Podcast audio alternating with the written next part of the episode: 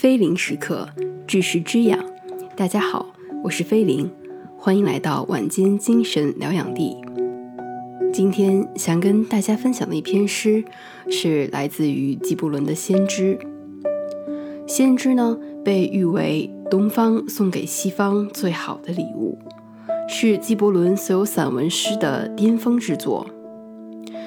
纪伯伦以智者临别赠言的方式，论述了爱与美、生与死、婚姻与家庭、劳作与安乐、法律与自由、善恶与宗教等一系列人生和社会问题，充满比喻和哲理，具有浓郁的东方色彩。那么这首诗的名字呢，叫做《时光》。以下是原文放送。于是，一个天文学家说：“夫子，时光怎样讲呢？”他回答说：“你要测量那不可量、不能量的时间，你要按照时辰与气候来调节你的举止，引导你的精神。”你要把时光当做一条溪水，您要坐在岸旁看它流逝。但那在你里面无时间性的我，却觉悟到了生命的无穷，也知道昨日只是今日的回忆，而明日只是今日的梦想。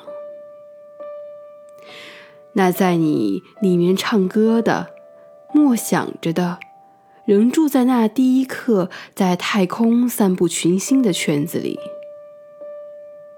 你们中间，谁不感受到他的爱的能力是无穷的呢？又有谁不感到那爱虽是无穷，却是在他本身的中心绕行，不是从这爱的思念？移到那爱的思念，也不是从这爱的行为移到那爱的行为吗？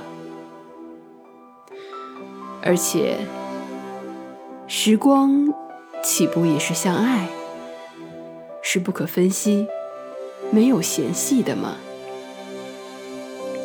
但若是在你的臆想里，你一定要把时光分成季候。那就让每一季候围绕住其他的季候，也让今日用回忆拥抱着过去，用希望拥抱着将来。好了，今天的节目到这里就结束了，感谢大家的收听。每天睡前十分钟，用人文、历史、艺术。